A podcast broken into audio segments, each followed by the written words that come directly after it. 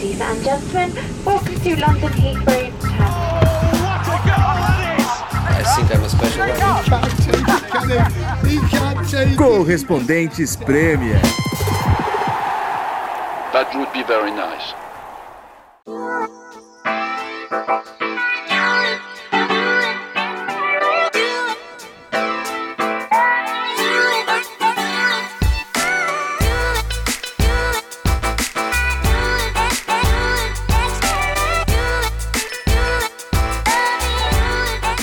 Alô, alô, bom dia, boa tarde, boa noite, ouvintes do podcast.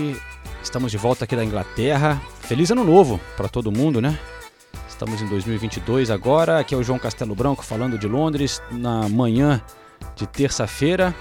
Estou com Nathalie Gedra do outro lado da tela na bonita Manchester. Tá sol aqui, hein? Rumores Sério? de que tá sol em Manchester. É, tô olhando. Que raridade, hein? Pô, eu fico, juro que eu fico mais feliz quando eu acordo, eu tô em Manchester, eu abro a janela e tá sol. Nossa. Ai, que alegria. Feliz ano novo! Feliz ano novo, Nathalie. Eu vi que você teve num barzinho temático de, de rock ontem à noite, hein? Tá, tá conseguindo acordar na boa hoje? Barzinho é ótimo. Não, era um lugar, era o único lugar aberto vendendo pizza. Porque eu terminei, de, eu terminei de, de, de trabalhar, né? E aqui as coisas na Inglaterra fecham muito cedo, como você sabe, né, João? Então era nove e meia da noite e a gente não conseguia, eu e o, o Ben Gordon, que é cinegrafista da Premier League, a gente não conseguia encontrar nenhum lugar, restaurante aberto. O único lugar que tava aberto, eu falei, nossa, Ben, sabe que pode estar aberto? O Crazy Pedros. E eu, Crazy Pedro. Crazy Pedros. É, o Crazy Pedros é um lugar que vende pizza, forno a lenha e faz uns drinks, só que tipo, é um lugar mais jovem. Eu era disparada, João. Disparada a pessoa mais velha do lugar. Eu falei isso pro Ben, eu falei, a gente disparada as pessoas mais velhas desse lugar. Porque é é um lugar meio que o pessoal passa, assim, sabe? Passa pra pegar uma pizza, pega um drink e sai. E é, não, não dá nem pra chamar de, de É bar. o pessoal a caminho da night e você tá voltando, pra você tá encerrando a sua night. Né? Exatamente, é isso. Crazy Pedros, mas Crazy Pedros sempre salva, porque tem comida, né? E não, não, não tava encontrando. Esse é o nível, né? Não tinha lugar aberto às nove. Não tinha cozinha aberta às nove e meia da noite. Que tristeza, né, cara? Pois Bom, é. E daí eu, como, ser tudo. como idosa, às onze e meia, já falei. Vambora, que amanhã eu gravo podcast. Eu vim. Tô cansada também, né? Essa maratona de fim de ano, meu pai. Sim, muitos jogos. Fica a dica da Nathalie, então, o Pedro Maluco, Pedros Malucos, Crazy, Crazy Pedro. Pedros, sempre salvando. E, e, bom, por enquanto estamos eu e Nathalie mais uma vez, porque os nossos companheiros de podcast continuam ausentes. Infelizmente, logo estarão de volta Renato Senise e Ulisses Neto. É, na semana passada tivemos torcedores do Chelsea e do Manchester City participando aqui e vamos também neste episódio trazer dois torcedores, um do Arsenal e um do West Ham para nos acompanhar aqui durante esse episódio. E queria também abrir, Nathalie, com um recado aqui do nosso Rodrigo Troiner, é, ouvinte do podcast, que está muito feliz aqui dizendo que você anda cantando muito sem ninguém fazer pressão. Tá É vendo? verdade. A questão é que vocês fazem pressão eu fico me sentindo intimidada. E daí, quando vocês não fazem, eu, eu fico mais relaxada, entendeu? Que legal. Eu não vou nem chamar, não queria nem chamar atenção para não quebrar essa a tá, né? Tá nessa sequência, sequência parecida com a do Manchester City, Nathalie brilhando. E, será que é por isso que tá cantando tanto a Nathalie? Ai, como vocês são tendenciosos, né? Se eu canto é porque eu canto, se eu não canto é porque eu não canto. Difícil agradar, viu? Ne- Nessas é, estatísticas, que tem tanta coisa de estatística hoje em dia, né? é, publicaram nessas últimas semanas que com os resultados atuais, o Manchester City, eles calculam, não sei exatamente como que é calculado, mas que a chance do Manchester City vencer o título está de cerca de 80%. Você viu isso? É. Realmente. Eu vou confessar, Que é- é, que a gente vai falar do, do Arsenal e City depois. Mas eu vou Sim. confessar que eu, eu até tava pensando. É que eu gosto da briga, né? Eu queria que fosse, É. fosse concorrido até o final. Aí quando o Arsenal saiu na frente, eu falei, pô, olha aí que, que interessante isso. Seria interessante pro campeonato, né? Mas enfim, tá, tá com cara de que Ah, é, é. Bom, a gente vai falar É. desse jogo depois, mas, a mas essa, sequ- essa sequência, né, Nathalie, que você falou de fim de ano que foi intensa para todo mundo, inclusive pra gente, né, pros times e tal, é, foi muito bom pro Manchester City, né? É, a gente pode começar falando desse Chelsea-Liverpool, Nossa. mas a- aproveitando para lembrar que no dia 2 de dezembro, o Chelsea estava liderando a tabela da Premier League com um ponto de vantagem sobre o Manchester City. Um mês depois, o Manchester City tem 10 pontos a mais do que o Chelsea. É realmente impressionante a sequência que o Manchester City conseguiu emplacar e os tropeços do Chelsea também, né? É. muitos empates, principalmente É. né, perdendo pontos. É, nessa semana, antes desse é, Liverpool-Chelsea lá em Stamford Bridge, que você acompanhou, eu estive em Stamford Bridge também. Teve o Chelsea-Brighton, que foi depois que a gente gravou o último episódio do podcast. Não pode Então foram- empatar com o Brighton, né, gente? Então. Essa altura, nesse momento, empatar com o Brighton é muito prejudicial, né? Deu, deu mole, mas reflete né, assim, um pouco a situação do Chelsea, porque é, dá para dizer que o Brighton mereceu, assim, não foi assim um, um empate do nada que, que conseguiu um gol ali no finalzinho. Claro, foi um gol no finalzinho do Welbeck que entrou, mas o Brighton fez merecer. O Brighton estava jogando bem, o Chelsea estava acuado assim contra as cordas nesse final de jogo e, e o que reflete também a- a- o azar do, do Chelsea nesse momento. Mais um, um- um jogo com contusões, né? Na- Naquele jogo saiu o Reece James, Reece uma contusão é. que parece que vai demorar também. Então, a gente já vinha falando das contusões do Chelsea sem o, o Ben Chilwell, que foi operado fora para a temporada. Aí na outra ala, o, o Reece James, né? É, que realmente são dois jogadores muito importantes né, para o estilo de jogo do Chelsea, a maneira que vinha jogando. Então, encarou o Liverpool sem esses caras. E aí, tendo que botar Aspilicueta, Marcos Alonso, nessa época tão intensa, são jogadores já bem mais velhos né, é, do elenco. Né? Não, e, e- e jogou que nem gente grande, hein? O Chelsea jogou bem. Aliás, Porra. nossa, João, que jogo, hein? Que nossa, jogo, Nathalie. Chelsea Liverpool foi assim, quando acabou o primeiro tempo, a gente tava lá é, com os international broadcasters, né, os outros jornalistas, e eles falando: "Ai, o segundo tempo vai ser horrível, porque nunca é tão bom quanto o primeiro tempo. O segundo tempo começou muito bem, mas aí no final do jogo, o ritmo deu uma caída, porque foi de uma intensidade que era impossível você manter por 90 minutos. Tanto que quando acabou o jogo, vários jogadores estirados no campo, né? Cansados, exaustos, porque foi um absurdo. Foram 25 finalizações, é, foram 10 do Liverpool, 15 do Chelsea. O Chelsea entrou com, com autoridade. Não, na verdade, o Liverpool começou melhor o jogo, né? E daí, logo de cara, a gente teve a polêmica lá do, do Mané, da, da Foi o cotovelada, cartão amarelo mais rápido da história da Premier League. que deveria ter sido. Cotovelada no Aspilicueta, né? É, que deveria ter sido vermelho para muita gente, né?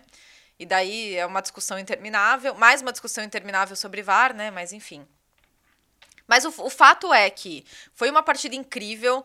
É, sobre o Chelsea, eu acho que a gente pode destacar primeiro o Kovacic. Cara, o Kovacic jogou demais. Nossa, o Kovacic deitou. E, e, é claro, a gente pode falar do gol, que foi um gol lindo, né? Mas, na verdade, o- ele reinou ali no meio de campo. É, fazia tempo que eu não vi o Kovacic é, fazer um jogo de, de tão alto nível. Inclusive, depois do jogo, eu falei com ele, na volta eu traduzo, e daí a gente continua falando do Chelsea do Liverpool.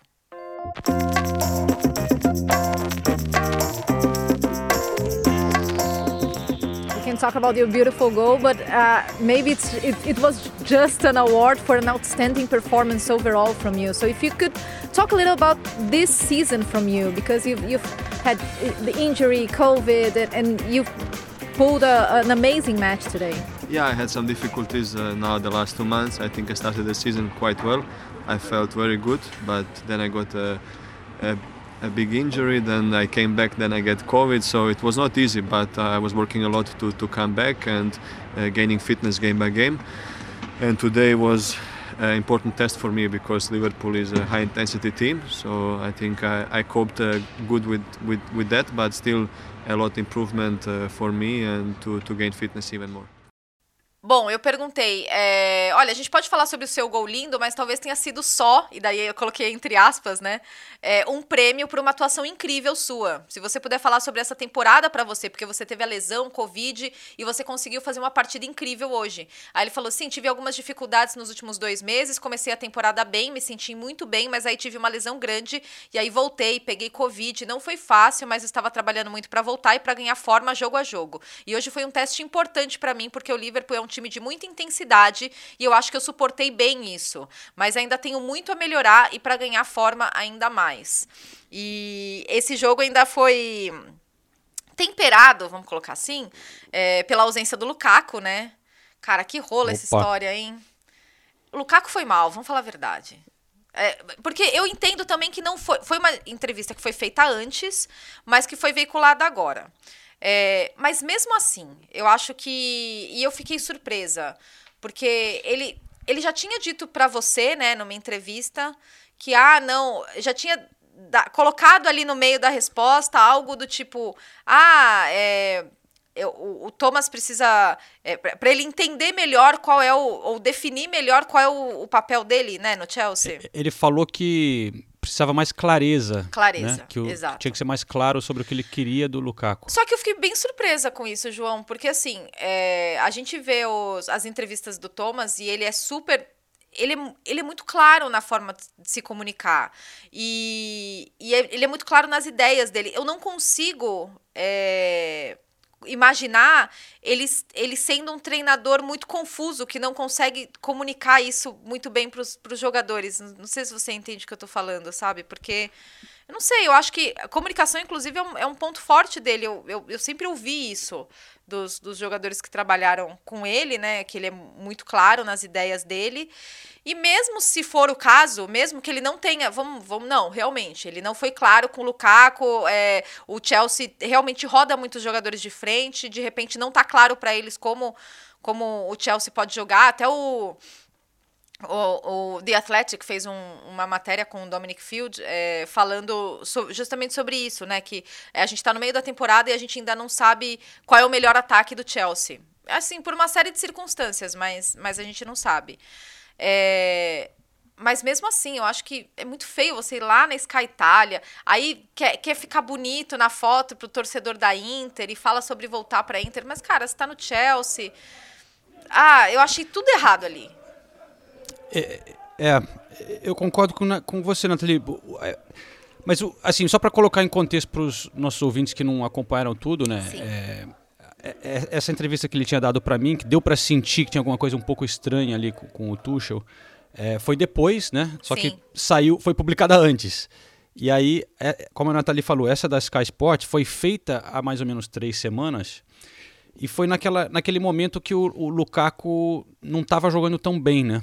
E, e, passou alguns jogos sem marcar gols e, e, e, o Chelsea não estava rendendo. O Chelsea estava começando essa fase de jogar, de tropeçar um pouco.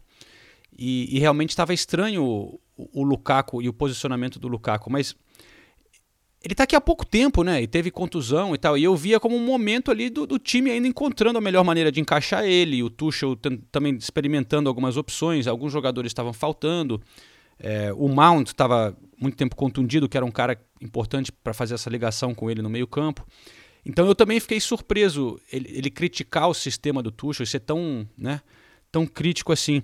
Eu só fico triste, eu acho que ele errou e, e também não imaginava isso do, do, Lukaku, mas eu fico triste, Nathalie, quando acontecem essas coisas, porque você vê depois como os jogadores têm tanto receio de, de falar alguma coisa interessante, de serem honestos, de se abrirem, né? E foi isso que ele fez, né? Ele foi, ele se abriu e falou ali o que estava na cabeça. E aí dá, faz esse, né, vira um negócio tão grande, um barulho e repercute e a imprensa e não sei o quê, e agora e aí ele fica de castigo, foi foi para geladeira, né? É, nesse último jogo do Chelsea. E, e, isso eu acho que acaba tendo o, a consequência disso é que é aquela coisa que jogadores depois acabam não falando nada, né? E a gente reclama depois de, de entrevistas sem graça e é por isso que acontece, né? Porque o jogador fica com receio de falar alguma coisa, porque ele pode acabar falando uma coisa que depois vai se arrepender ou vai ter um impacto negativo. Às vezes ele está falando, pensando que o público está falando para a Itália, né? Tá lá falando em italiano para a Itália para agradar o torcedor da Inter. e acaba falando uma coisa. Mas é, eu acho que vai passar isso aí também, né? Vai, é uma coisa que. é, ele já parece que já teve uma conversa, ele já pediu Sim. desculpas, né? Ele já voltou a treinar, deve estar no próximo jogo. E eu acho que é um negócio que eles vão, que eles vão resolver. Mas é. O Chelsea tem que tomar cuidado, porque o Chelsea é um clube que está sempre próximo de uma pequena crise, né? Tá tudo bem, de repente Pá! desanda. Sempre, né? É engraçado, o Chelsea sempre tem um- uns jogadores que começam a causar. E sei- no sei lá, meio de é tudo Costa. isso, eu, É. não, sobre isso, eu, eu achei que o, o Tuchel falou uma coisa, eu achei interessante, porque não é todo treinador que fala isso. Ele fala, olha, é, e eu acho que combina um pouco com o perfil do Chelsea, combina até com o perfil do Tuchel. É, os jogadores não tem que se amar, a gente não tem que ter um vestiário harmonioso o tempo todo. E, e eu achei interessante isso, né? Porque a gente fala tanto sobre clima e se- sobre clima no Chelsea também. Não, então não vamos buscar isso. A gente não tá aqui buscando um vestiário harmonioso o tempo todo. Às vezes uma certa atenção é benéfica, ele disse. E eu achei, É. eu achei interessante, porque, porque realmente a, quant- sempre, a gente tá sempre falando sobre essas, essas coisinhas né, que acontecem no Chelsea. Mas, mas, enfim, sobre o time que enfrentou o Liverpool, o Pulisic teve muitas oportunidades, ele tá perdendo muito gol, hein? Mas ele, ele jogou bem, jogou melhor, mas ele poderia. É, acabou fazendo um, um- um gol bonito, né? Ele Mas fez um gol perdeu bonito. no começo. Ele poderia ter feito um hat-trick fácil. Ele perdeu três É. grandes chances, é, com certeza, assim. É, e daí, no fim das contas, o Lukaku não foi relacionado, mas mesmo assim o Chelsea conseguiu criar muitas oportunidades. E o Liverpool, é, ah, meu, o Liverpool sem o Thiago, né? Mas sem o Alisson e sem o e sem o Firmino. É, o Thiago se Tudo recuperando de Covid. lesão, o Thiago se recuperando de lesão, o Alisson, o Firmino e o Matip por causa de Covid. E, e o Kelleher, mais uma vez, aliás, os dois goleiros, né? Que o Mendy, a gente fala do Mendy toda semana. Nossa senhora. Mas, mas o Kelleher, mais uma vez, foi super bem. É, o moleque é bom, né? Ele tem 23 anos. E eu lembro de conversar com o Alisson umas duas temporadas atrás, eu acho. E eu lembro de falar com ele assim, fora do ar. Ele falou: Meu, esse menino é bom, viu? É, no treino, ele arrebenta. Ele, ele tem muita personalidade. E, e realmente, ele é, ele é muito bom goleiro. Tanto que o Adriano virou terceiro goleiro, né? Tá lá, tava lá no, no banco. E, e virou terceiro goleiro. E o. Porque o Keller realmente é o, é o futuro, né, do, do, do Liverpool. E depois do jogo, eu conversei com. Ah, não, só um, um parênteses. É, Na verdade, sobre o clima. O clima em Stamford Bridge estava excelente. Olha, eu falo que o, Stamford Bridge, você sabe, João, não é dos melhores climas da Premier League. O clima tava sensacional. Foi fim de semana de testes, né, de safe standing nessa. E, então, lá em, em Stamford Bridge eram 12 mil lugares com, com a grade, né, de safe standing. E, e eu não sei se. É claro que isso também ajuda, mas claro que a intensidade do jogo também ajuda a dar. Nossa, tava muito barulho, tava um, um clima muito legal. O Tuchel, assim, foi um, um, um espetáculo à parte. Você tinha o jogo e você tinha o Tuchel. Quando o VAR foi checar, acho que o primeiro gol do, do Chelsea, primeiro ou segundo, agora não lembro. Cara, ele saiu da casa. Ele, assim, ele se- saiu do corpo dele. Ele pegou uma garrafa de isotônico e ele tacou no chão com toda a força e ele gritava. E, não, isso não é futebol, pelo amor de Deus. Nossa, ele tava completamente transtornado. E o Linders, que tava no lugar do Klopp, porque o Klopp testou positivo pra Covid, né? O Linders é, tava também bem à vontade, gritando o tempo todo, falando com os jogadores. E ele trabalhou muito tempo no Porto. Então, depois o, o Liverpool me ofereceu ele para eu conversar. E ele falou em português. Achei muito fofinho. Ah, que legal. Ele é muito querido. Então, vamos ouvir o Linders falando sobre a participação do Klopp é, no jogo. E, bom, enfim, vamos ouvir, porque ele falou uma coisa bem interessante sobre a forma como o Liverpool atuou. Eu acho foi um jogo incrível para o público, para nós. O Jürgen é um treinador que dá muito, ehm, dá muita responsabilidade, dá muita confiança às pessoas quem, com quem ele trabalha. Ele está presente porque a equipa está presente, é a equipa dele, ele, a equipa tem coração dele. Só. Eu acho que um- um- a diferença entre um manager bom e um manager top é esses momentos que tu vês a equipa consegue, sem ele, continuar a jogar da mesma forma. Eh, Ele estava presente no, um, no halftime. Eh, falou, ligou, eh, deu a ideia dele, para mim, é eu transmiti as coisas que eu achava e o Jürgen achava, é como nós sempre fazemos. Foi, mas ele está conosco, não é?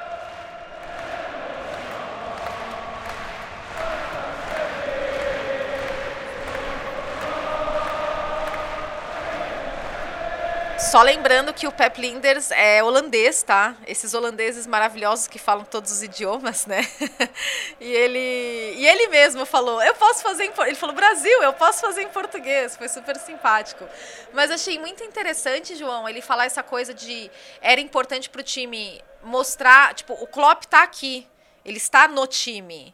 É, então foi importante uhum. para o time jogar da mesma maneira mesmo sem estar tá com, com o Jürgen aqui e, e, ele, né, eles conversaram no intervalo e tudo, mas, mas eu, eu achei muito interessante isso, porque foi o que aconteceu efetivamente, né?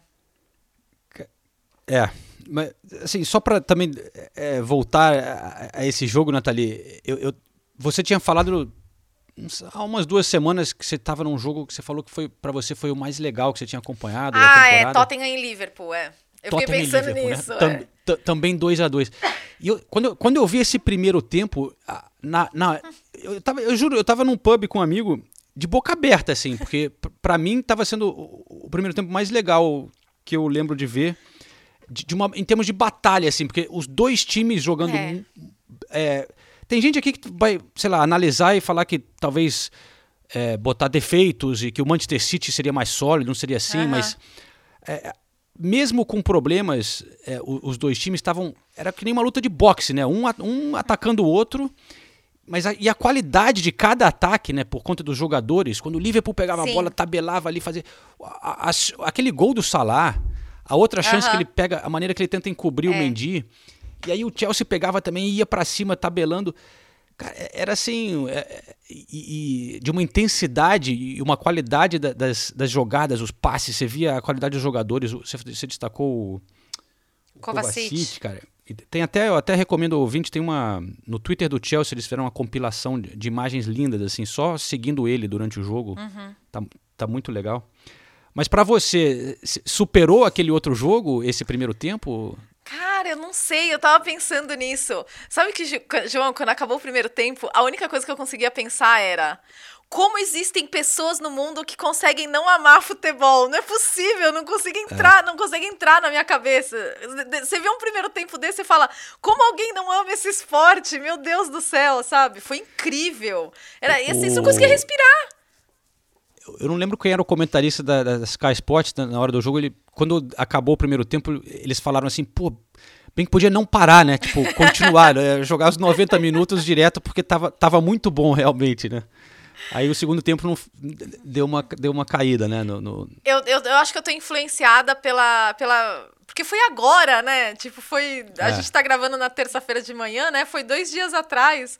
Então acho que eu tô um pouco influenciada pelo. Talvez eu vote. Mas olha, olha que engraçado, João. Porque o, o Linders falou isso pra BBC. Nunca é chato com a gente. É... E os três melhores jogos da temporada, os três tiveram Liverpool. Liverpool e City, Tottenham e Liverpool, Chelsea e Liverpool. Realmente, a gente não morre de TED é. com Liverpool, né? Emoções. É. Antes de encerrar com o Liverpool, eu tenho um desafio aqui para você, Nathalie. Você, fala, você, destacou o goleiro, o goleiro irlandês. É. Você sabe falar o nome dele, cara? Cara, eu não o, sei. Que droga, porque e, e, cada um fala de um jeito, mas o Linders falou o nome dele, né?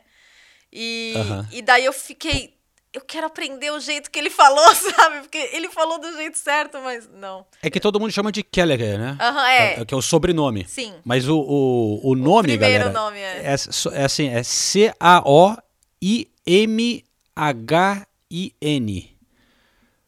Então, tipo, sei lá, um Kyohin, Kyohin, eu não sei. É, eu, é e é mais rápido. Que é irlandês, né? É, deve ser meio gaélico, não Ó, sei. Vamos, vamos fazer o tirateima? Porque eu fiz uma uhum. pergunta pro Linder sobre o, sobre o Kelleher. E daí eu vou colocar uhum. o trechinho que o Linders fala o nome dele, tá? Pra, gente, pra todo mundo aprender. Boa.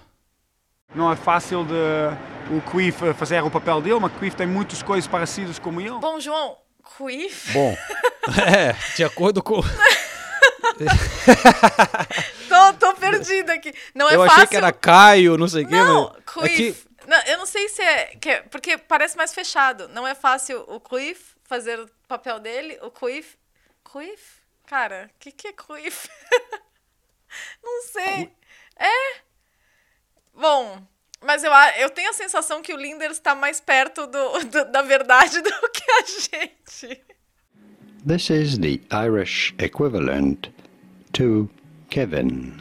How do you go about pronouncing it? Queven. Queven. Queven. É que eu botei aqui no, no, no YouTube, tem um. Como que. E, e é isso, é mais ou menos isso mesmo, é Quiven. Ah, ó, tá vendo? Tá. A gente nunca ia acertar, né? Não, nunca. A gente nunca ia acertar. Falhamos Bom. miseravelmente no desafio. É. Quiven Kelleher. Agora sabemos. Agora sabemos. E os nossos ouvintes também. Bom, Nathalie, é, vamos chamar agora o, o nosso, o nosso primeiro convidado para a gente poder falar do Arsenal. Arsenal Manchester The City. Arsenal. The Arsenal. Arsenal, Arsenal, Arsenal.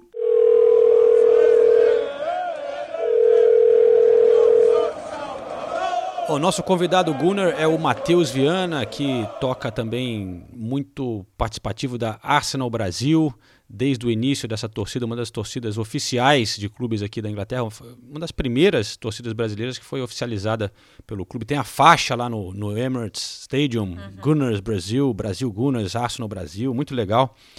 É, Matheus, bem-vindo. E olha, eu tive lá nesse no Emirates nessa nesse último jogo.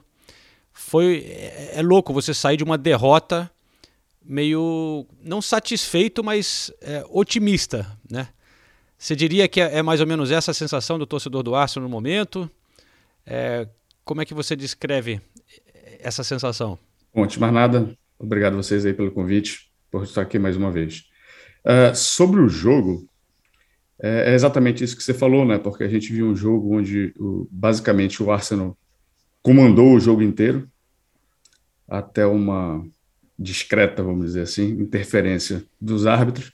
E fica muito claro porque que a, que a torcida comprou a ideia, né? A gente estava, se a gente for ver nosso histórico, acho que dos últimos dois anos, talvez a gente esteja no melhor momento da era Arteta e, de certa forma, deixa empolgado. Acho que até a atmosfera dentro do estádio mesmo, você via que não parecia ser o, o, o Emirates, né? A gente via no, no segundo gol do, do City, o Rodri vai comemorar na frente da torcida, o pessoal jogando coisa em cima dele.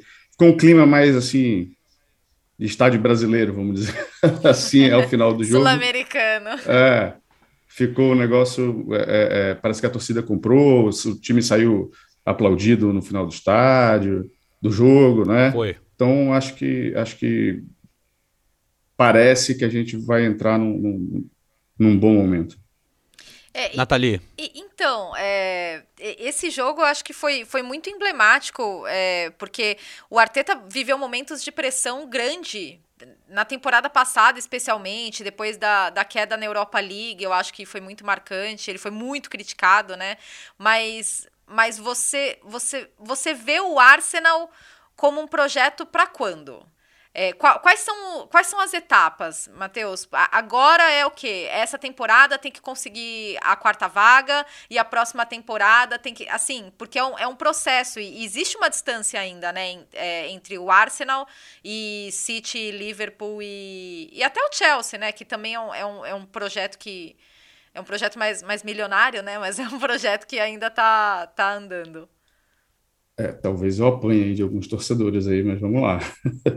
Então, eu, eu particularmente nunca, nunca gostei do Arteta, apesar de reconhecer o bom momento. Tá? Nunca foi meu nome, não, não era alguém que eu desejava. É, fiz duras críticas durante na- na- nas redes sociais sobre isso. Eu acho que é um time muito novo, acho que a gente precisa de alguns medalhões, né? Os jogadores mais rodados, e esses jogadores mais rodados não estavam surtindo efeito nessa temporada. É só ver o que aconteceu com o Aubameyang, Partey jogando absolutamente nada, né? Claro, ele destruiu no Contra- jogo do City. City foi muito bem, é. Foi- talvez foi o melhor jogo dele do- no Arsenal. Foi. é. Né? Mas fora tudo isso, assim, fora tirando esse jogo, é, as pessoas que a gente contava, que a gente contava para ser a espinha dorsal desse time, elas não estavam funcionando, né? é, a minha paciência anda muito curta, né? Sei lá, torço Arsenal há mais de 20 anos, então é, é, é, eu já escuto desde 2012, 2013, né, que quando a gente renovar os contratos de, de, de, de esporte é, com a Nike, né, na, na, época a gente vai conseguir competir com os grandes clubes, então, assim, eu estou há sete, oito anos esperando que esse tipo de coisa aconteça, né? Tudo bem, a culpa não é do Arteta, né? Esse é um processo que vem acontecendo há muitos anos, mas é ele quem está ali no momento. E reconheço o bom momento dele, mas assim, é algo que do início até, sei lá, os últimos dez jogos, vamos dizer assim, era algo que, que, que, que, que por mim, a gente de fato deveria procurar algo, algo melhor. Mas eu entendo que o Arsenal não vai fazer uma transição de, de, de treinador ao, ao, longo da temporada e também não tem muito nome muito melhor no, no mercado disponível. Mas, assim, eu imagino, respondendo mais diretamente a sua pergunta, eu imagino que, que seja um, um, um projeto ali para 2024, 2025. Agora, terão esses jovens paciência para esperar esse projeto explodir? Porque eu já vi isso no passado com o Wenger. Né? Agora vai, agora vai, agora vai, faltou um nome, e aí Fábricas perde paciência, Nazaré perde paciência. Eu tive vários jogadores sair assim. Van Persie. Van Persie. Né? Tive várias, várias. Parece ser um filme repetido. Né? Espero que o final seja diferente.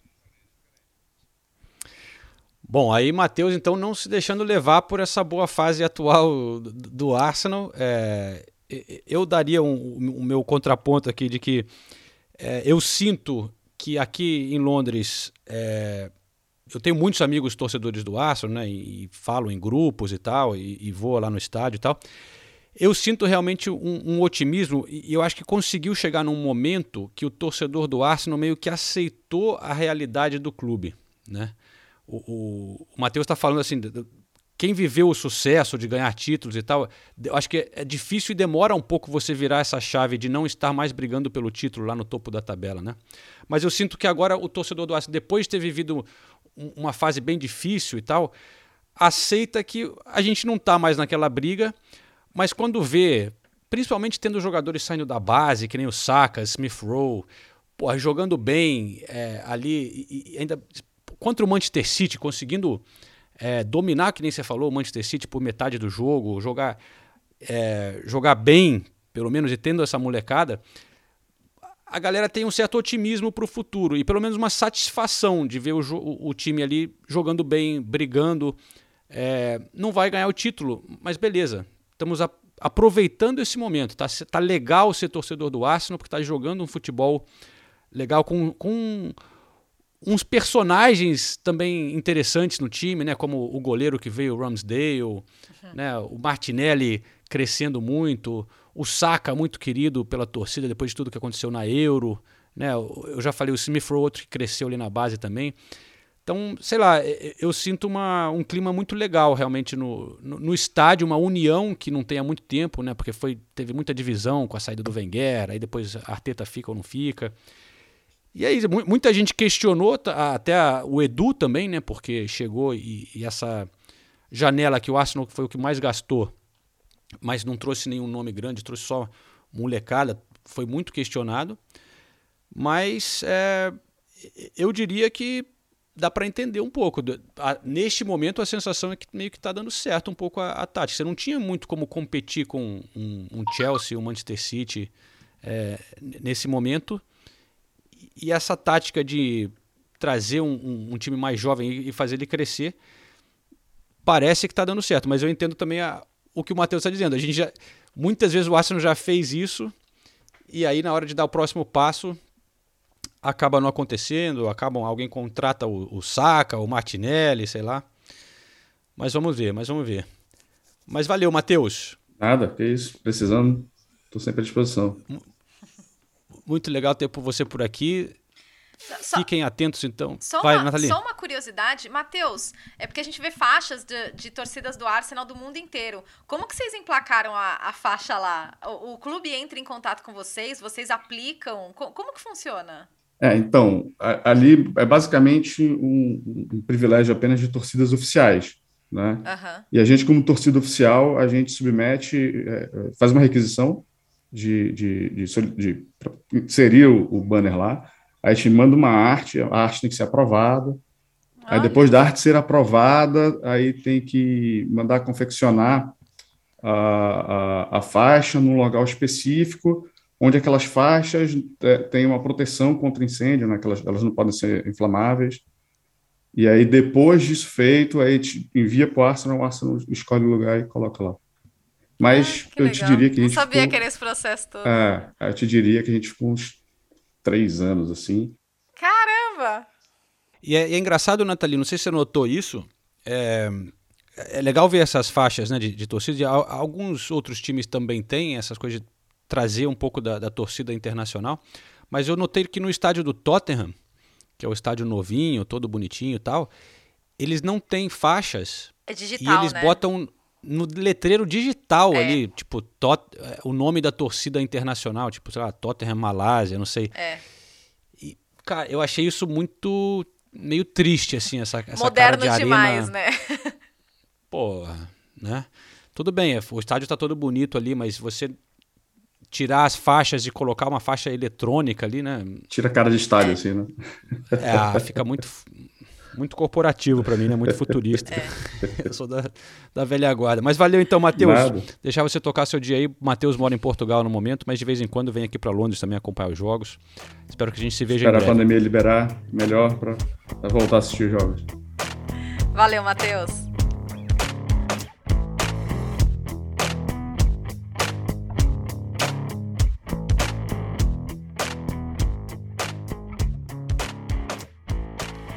Então, sobre o jogo, é, realmente eu acho que o Arsenal impressionou todo mundo porque não faz tanto tempo que o City passa, assim, passava o carro no Arsenal. Não tinha nem, não, não- nem largava junto. E, e foi um jogo realmente muito brigado. O Arsenal foi muito bem.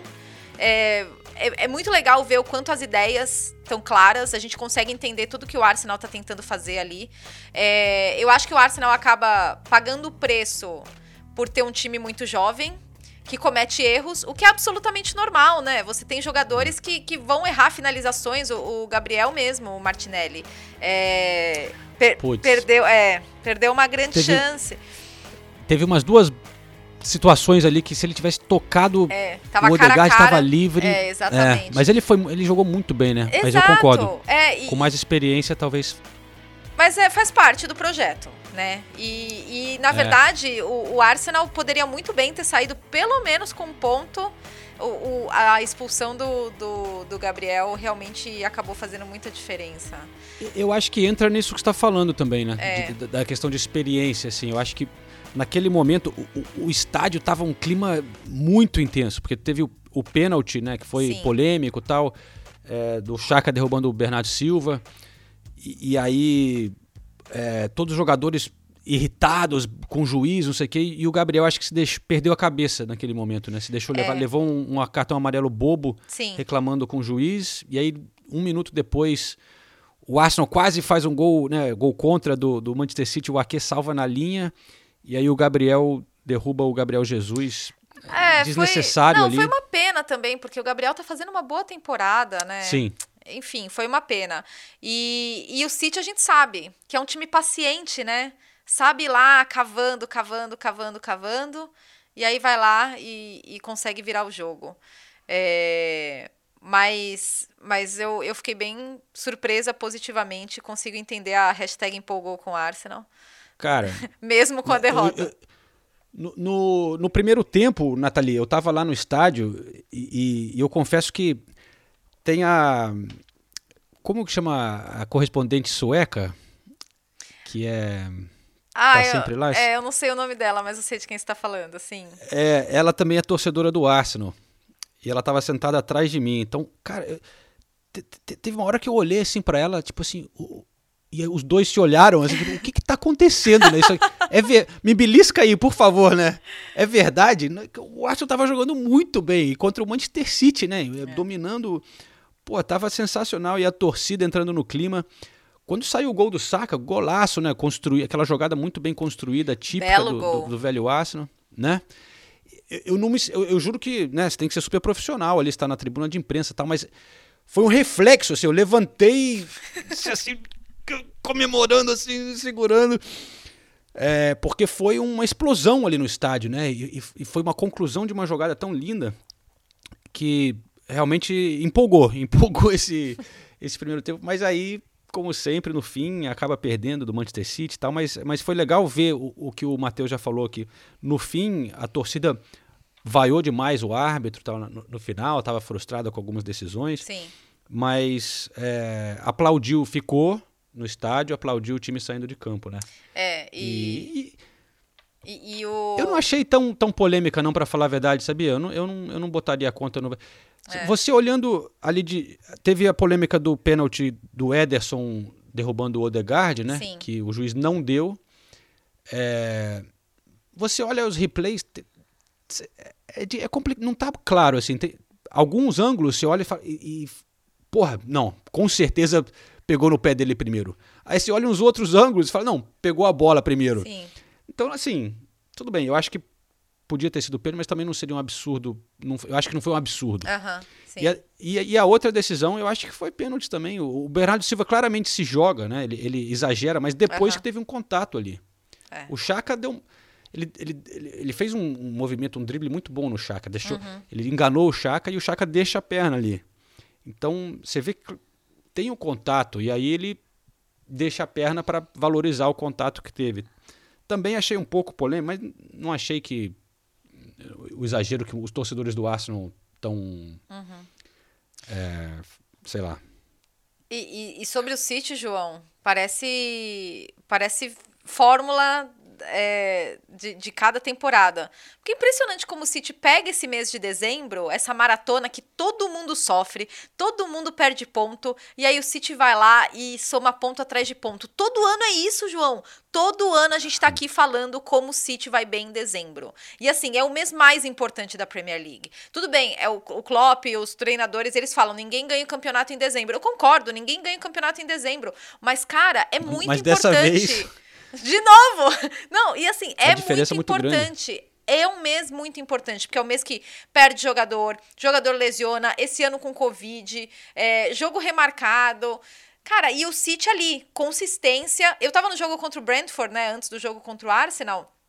Não foi uma atuação brilhante do City. O, o Brentford foi muito bem, mas é impressionante como eles têm a maturidade e a consciência e a paciência de conseguir cavar esses resultados, encontrar formas de vencer. E mais uma vez eles conseguiram isso com o Arsenal, cara. Ah, Com o Arsenal dessa vez, né? Eu- Mas conseguiram mais uma vez isso e agora contra o Arsenal. E é impressionante. O, re- o rendimento do City em dezembro é um negócio assustador. De- depois do jogo eu falei com o, o Guardiola sobre isso, né? Vamos, vamos escutar o, o Pepe falando em espanhol. É, mas vamos notar também que ele começa falando que o Arsenal mereceu vencer. Eu gostei de- desse, desse começo dele. Partida muy difícil, Arsenal viene en el primer tiempo. ¿Cómo has conseguido cambiar y sales satisfecho con la reacción de los jugadores en campo? No he cambiado nada, el partido era parecido a la segunda parte, sí, un, pe- un pelín más de energía que la primera. Todo lo hacíamos muy lento, las tomas de decisiones eran muy malas, eh, eh, fueron mejores. El partido de Arsenal fue mejor eh, y nos encontramos la victoria. Salir de, esta, de este periodo de diciembre es una maratona en Inglaterra, ¿no? Eh, con COVID, con muchos partidos. Se sale con la sensación de trabajo muy bien hecho, con No, impresionante. En una liga cuando juegas el mes de diciembre, enero, estos meses donde un equipo tiene 6-7 días de descanso, tú, tú tienes dos días, ah, es que es imposible no, no- no hacer estos calos de, de- de juego, es normal. Eh, hoy sabíamos que sería el partido más difícil de todos y por suerte lo hemos ganado.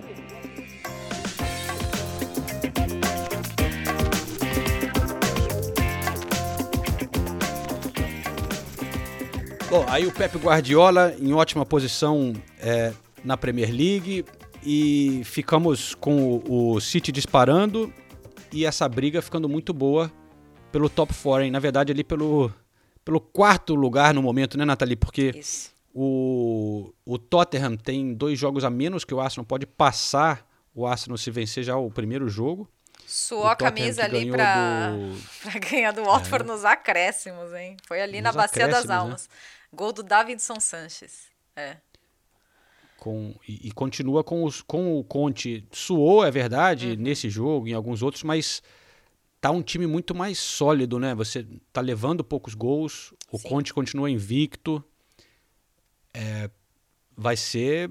Eu, eu, acho que com certeza o Tottenham vai investir alguma coisa nessa janela também, porque o Conte chegou, não teve a chance de contratar jogador ainda, né? Uhum. A gente imagina que o clube dê alguma, pelo menos um pouquinho para ele fazer alguma coisa é. para poder mudar o time um pouquinho da maneira que ele imagina, né? É, é verdade.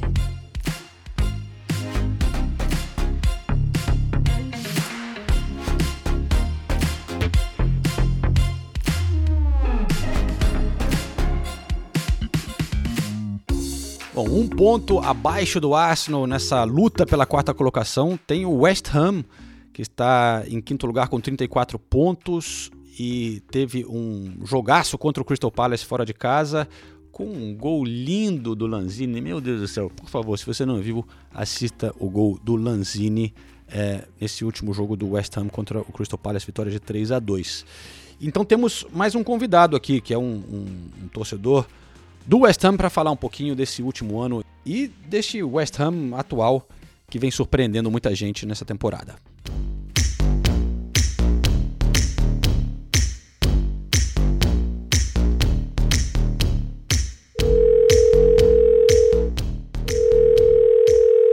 Bom, o Cássio é um torcedor fanático do West Ham, participa também da Hammers Brasil nas redes sociais, uma torcida muito legal que acompanha e o West Ham dá muitas notícias, tem podcast.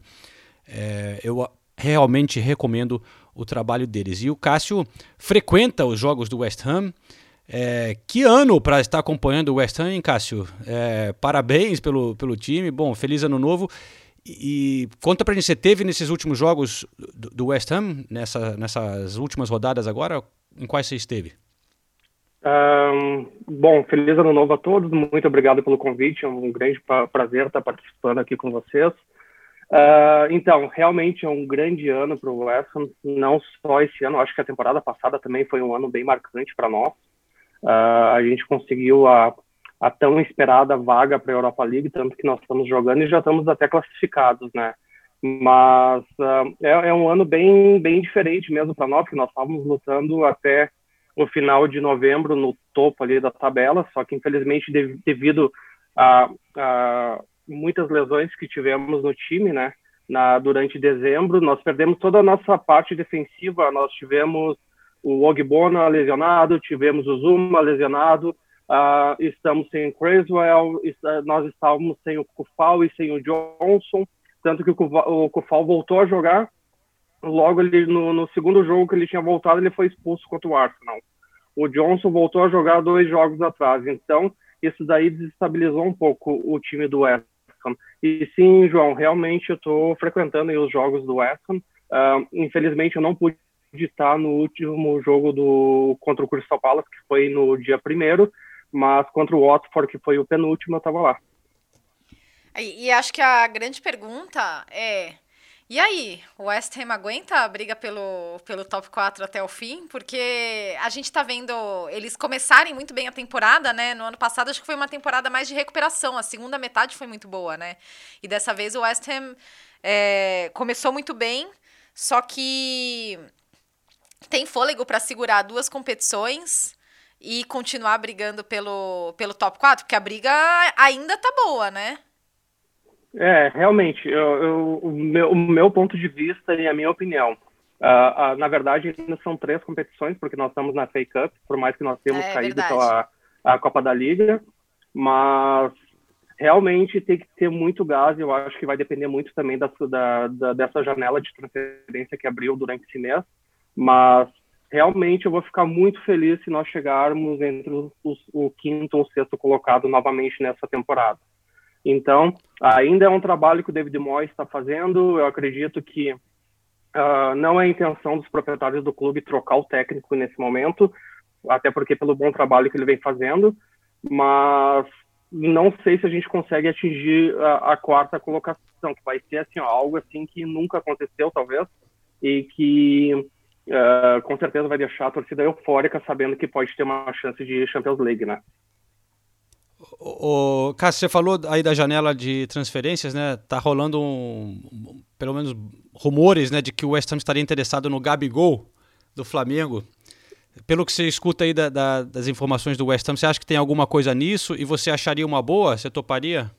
Cara, então, uh, esse, esse rumor eu comecei a escutar bastante nos grupos do Facebook ontem, pelos grupos do Ham, muita gente falando sobre esse rumor aí que está acontecendo do Gabigol poder vir jogar para nós aí, pelo menos por empréstimo, pelo que o pessoal está falando e pelo que, se eu não estou enganado, saiu na Sky Sports, eu, não, eu não, acabei não acompanhando, na verdade foi um print que eu vi que alguém publicou, que seria um contrato até o final dessa temporada. Mas provavelmente, se viesse, seria um contrato com possibilidade de compra. Só que, cara, eu não acompanho muito, realmente eu não acompanho muito futebol brasileiro, mas eu sei que o Gabigol, ele vem se destacando, ele vem fazendo gols lá, lá no Brasil. E, cara, e também tem uma, uma outra, uh, diz, eu ouvi falar que o West Ham já vem tentando o Gabigol umas duas temporadas, uh, só que se essa informação é verdade ou não, não sei. Mas aparentemente o West Ham teve próximo de contratar ele duas temporadas atrás e foi negado o visto de, de trabalho para ele só que eu não sei se é verdade ou não. Mas com certeza viria, viria para é, somar no time, porque a gente não pode continuar sempre dependendo do Antônio para marcar gol, né? E, tanto que ele marcando não estava, né? Hum. É, pelo... Antônio, Gabigol e Nathalie, será que rola? Pelo menos é. nesse último jogo, né? Nesse, nesse jogo contra o Palace, que o West Ham venceu por 3 a 2 o, o Antônio fez um golzinho, mas estava difícil. Realmente a sequência dele não estava muito boa, né? Né? Mas assim, só pra gente também já ir arrematando, Cássio, porque a gente sempre é, ia no estádio olímpico e, e via o, que o, o, clima mudou muito lá, né? Eu queria que você relatasse da, da, da, perspectiva de quem vai sempre lá nos jogos, quem tá sempre lá, toda rodada, é, em casa, é, o quanto o quanto a, o, o tamanho do impacto e da diferença a partir da temporada passada, né? Se, se realmente. Tipo, qual é o nível de, de empolgação e de, e de otimismo do, dos torcedores do West Ham hoje que, que sofreram aí, né, no, nos últimos anos? Olha, a, a minha opinião também uh, é sempre que uh, vocês também acompanham bastante os jogos do West Ham, vocês acompanham também como é que é o clima da torcida, até porque vocês conseguem estar girando uh, dentro do estádio e tudo mais mas voltou a ter aquele clima que tinha antigamente no bowling, sabe? Coisa que uh, nas últimas temporadas, não não tô, não tô falando da, da dessa última, né? Que que nós terminamos no, no, no, topo da tabela, mas se for vocês pararem para pensar, nos últimos quatro, cinco anos só foi brigaiada, era invasão de campo, era protesto contra, os proprietários, era o time que não vinha jogando bem, era um time que não tinha união dentro do, do, do vestiário. Então, uh, é, essa nova equipe está demonstrando muita coisa aos torcedores. Os torcedores eles compraram muito a ideia, principalmente do David Moyes, de construir uma equipe competitiva. Então, tu vê hoje a torcida apoiando, a torcida cantando, uh, comemorando cada chegada, cada desarme que o, o time do West dá, a torcida comemora. Então, coisas assim que já fazia tempo, assim, que estava meio calmo, sabe, dentro do, do London Stadium. E, fora sem falar uh, os jogos, os jogos away, os jogos fora, né, os jogos que a, os jogos que a torcida, uh, antigamente, tu conseguia até achar ingresso fácil para jogos fora. Hoje já está tão difícil porque a torcida está indo acompanhar todo, sempre, uh, sempre com, a, com o setor visitante cheio. Ai, que legal. Bom, Cássio, muito obrigado pela sua participação. Boa sorte para o West Ham. A gente sempre fala aqui que todo mundo curte, porque é um, um, clube com muita história, muito carisma, assim, ali do leste de Londres. E, e a gente sabe que você está sempre lá, ali na, na, na frente do, do, London Stadium. Então, boa sorte para você. E recomendo a galera: tem o Hammers Brasil é, no Instagram. No Twitter é Hammers é, underscore BR, é isso, né, Cássio? É, é Hammers Brasil do Twitter não acompanho muito, mas do, do, do, do Instagram, Hammers Brasil um, com S, e no Facebook também Hammers Brasil, do Twitter Hammers Brasil, eu acho que é underline BR, se eu não estou enganado. Se eu não estou enganado. Beleza, então a gente se vê nessa briga aí pelo quarto lugar, então. eu, eu poderia, eu poderia só deixar um, claro, se for possível, deixar um convite Claro. ah, que ah, agora em janeiro, estou indo para o Brasil, a gente vai fazer um encontro em Curitiba de torcedores do, do West Ham. Então, quem quiser chegar lá na, ah, na Garden, Garden Hamburgueria, lá em Curitiba, a partir do meio-dia, no dia 22 de janeiro, contra o Manchester United, a gente vai estar em torno de 30, 40 pessoas lá para prestigiar o West Ham e tentar trazer essa vitória fora de casa. Show de bola. Fica o convite, então. A gente adora essas participações, esses encontros das torcidas lá no Brasil, né? Muito legal. O pessoal acompanhando a Premier League. Valeu, Cássio. Bom dia pra você aí, cara. Valeu, obrigado, abração para vocês. Muito obrigado pelo convite.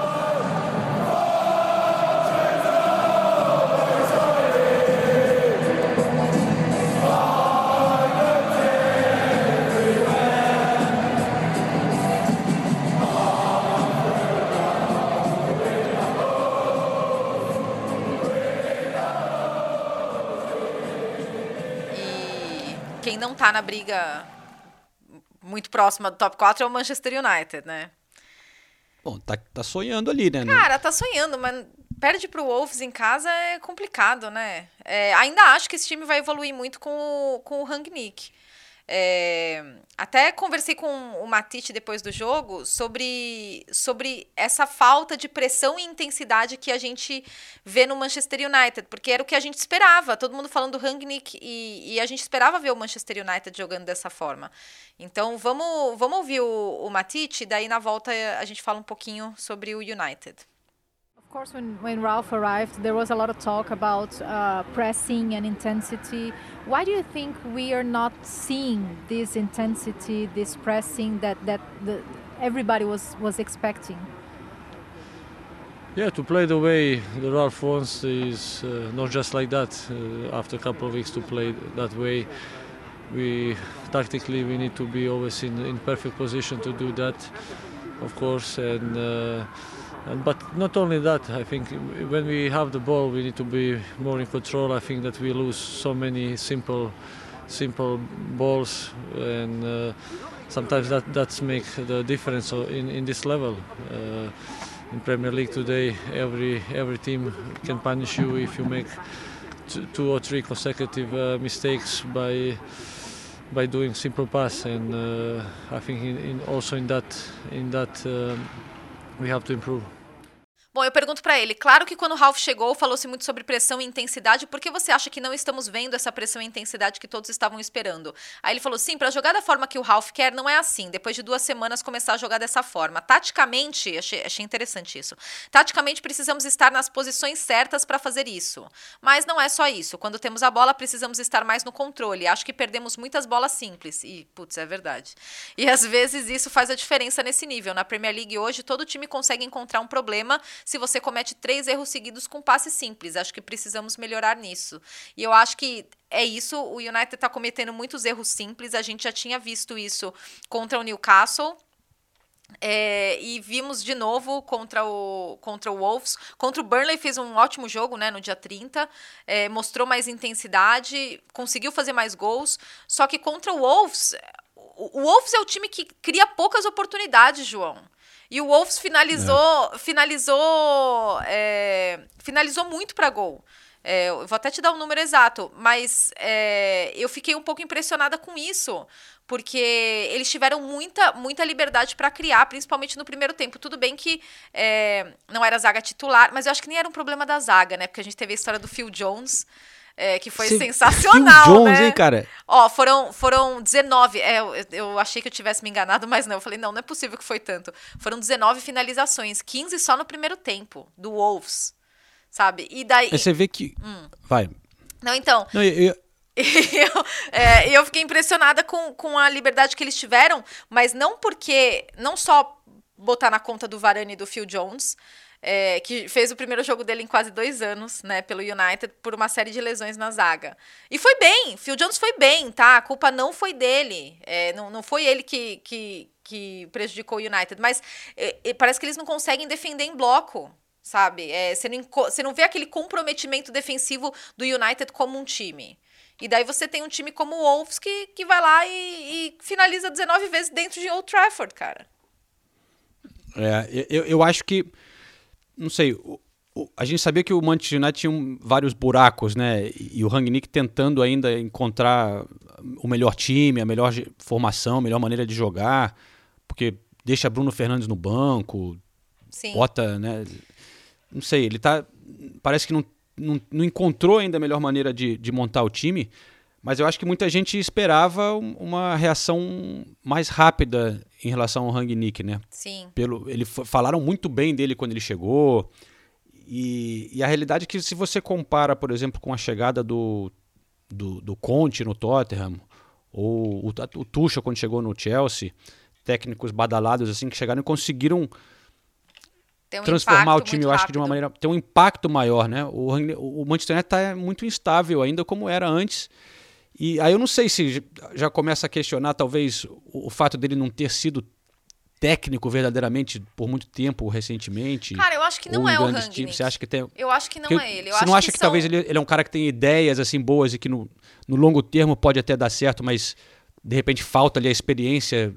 Não, eu acho que falta entrega né? para os jogadores. Sinceramente, eu acho que é, o time hoje, o, o- o time que jogou contra o Wolves não foi tão diferente, para não falar que não foi nada diferente do time que, que teve dias ruins com o Solskjaer. É, então eu acho que, que falta essa entrega, comprometimento, essa intensidade do- dos jogadores mesmo. É, o, o Rangnick, ele. Tudo bem, a gente pode criticar, por exemplo, a questão do sistema. Ele chegou com esse 4-2-2-2 e eu acho que ele. Acho que não é necessariamente. Talvez não seja necessariamente o melhor esquema para o United, ou melhor esquema sempre. Eu acho que ele poderia ter rodado mais os jogadores também, principalmente pela, pela sequência né, de, de jogos que o United teve agora no fim do ano. É, dá para contestar algumas decisões do Rangnick, mas eu acho que no fim das contas, é, é- eu acho que falta essa, essa entrega, esse comprometimento é, coletivo do, do United.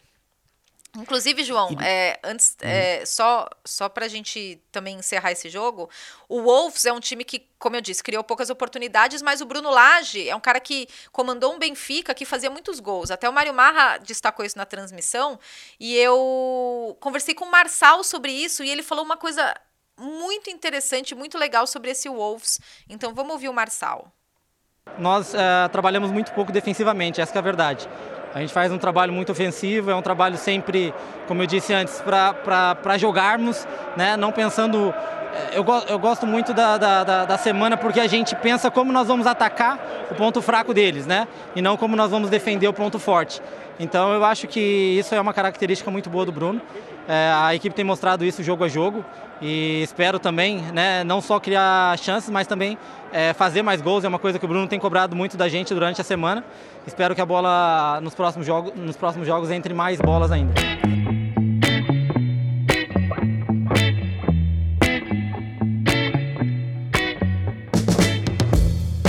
Ô, Nathalie, o Marçal, grande figura, tá jogando bem, né? E, e- Tá. Mas eu ia falar isso, que o, o Bruno Lage tá fazendo um trabalho discreto ali, né? Meio que embaixo do radar ali, porque não tem resultados. Não faz muitos gols, como você falou, mas tá, o, o Wolves tá muito arrumadinho e jogando muito bem, né? Ele parece ser um- um Defensivamente, que muito bem. Tá provando ser um técnico muito bom, cara. Tô gostando do trabalho dele. É, defensivamente muito bem, ofensivamente não vinha criando muitas chances, né? Mas contra o United a gente viu essa, essa outra cara do, do Wolves, então é legal, é legal ver, ver, o, ver um trabalho evoluindo assim, dessa forma, né? É isso aí, então. Nathalie, boa volta aí de Manchester. É, teremos uma pausa de leve na Premier League, alguns jogos reacontecendo que foram adiados, Copa da Liga.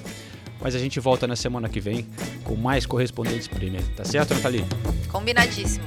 Beijo, gente!